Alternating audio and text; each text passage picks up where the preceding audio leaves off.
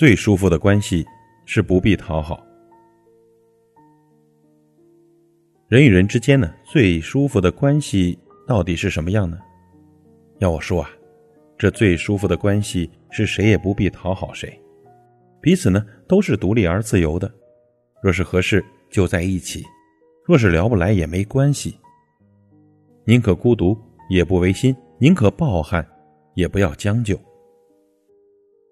能入我心者，我待之以至宝；不入我心者，不屑敷衍。其实呢，在这个世界上，有一种人活得最累，他们习惯于隐藏自己最真实的情绪，总是保持克制和礼貌，害怕呢和任何人发生冲突。当面对对方的要求，不敢轻易的拒绝，他们总是很照顾别人的心情和看法。只要别人语气呢稍微的冷淡一点，就会想着，哎呀，自己是不是哪里惹得对方不高兴了？他们总是过分谦卑。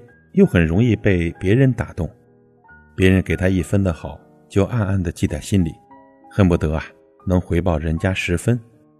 即使呢面对一个人难以应付的麻烦事，能靠自己解决就会自己解决，生怕给对方添了什么麻烦。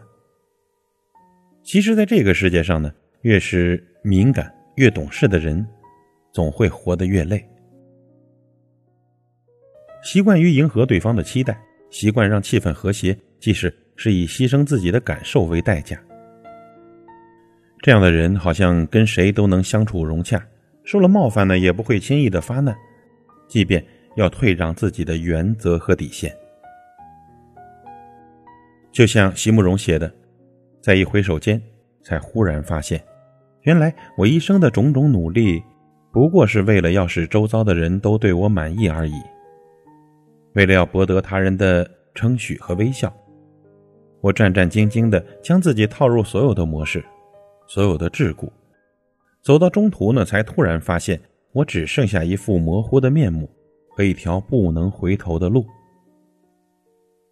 渐渐活成别人喜欢的样子，却也渐渐地掩盖了真实的自己。看似人缘极好，看似关系稳定，这背后的疲惫呀，只有自己知道。清华才女蒋方舟在上节目《奇葩大会》的时候，也曾经自曝自己，因为太希望别人喜欢自己了，而活成了一个谄媚的人。这呢，让她在前二十年的人生里，遗憾的失去了与身边人产生真实关系的机会。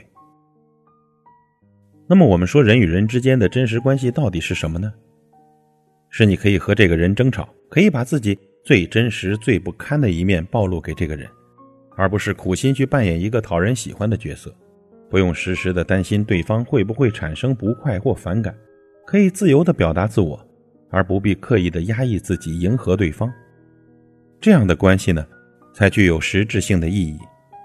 因为所有靠讨好吸引而来的人，很可能不是真正能欣赏你的人。那些掺杂着太多取悦的感情，也绝非健康的模式，只是人为创造了一个美好的幻影罢了。但。总有一天，一定会破灭的。就像涂磊所说：“踮起脚尖爱一个人，是很不现实的。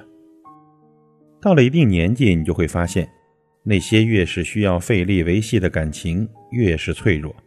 真正能和你长久相处的人，永远欣赏的是你自由而独立的样子，而并不是你故作谦卑和讨好的样子。”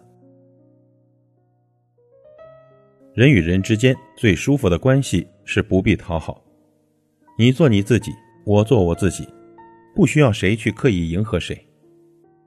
待在一起，只是因为三观相近、兴趣相合、谈得拢、聊得来，感觉舒服，所以一切水到渠成，如是而已。作家詹迪尼尔森说过：“最适合的伴侣，就好像走进一座你曾经住过的房子里。”你认识那些家具，你认识墙上的画、架上的书、抽屉里的东西。如果在这个房子你陷入黑暗，你仍然能够自如的四处去行走。彼此坦诚，又彼此熟悉，没有那么压抑和猜疑，疲累和伪装。一段好的关系呢，一定是如此的。也许因为会失去一些人、一些关系，但那些接纳了真实的你，依然选择留在你身边的人，才是你生命中最值得珍惜的人。最舒服的关系，是不必讨好。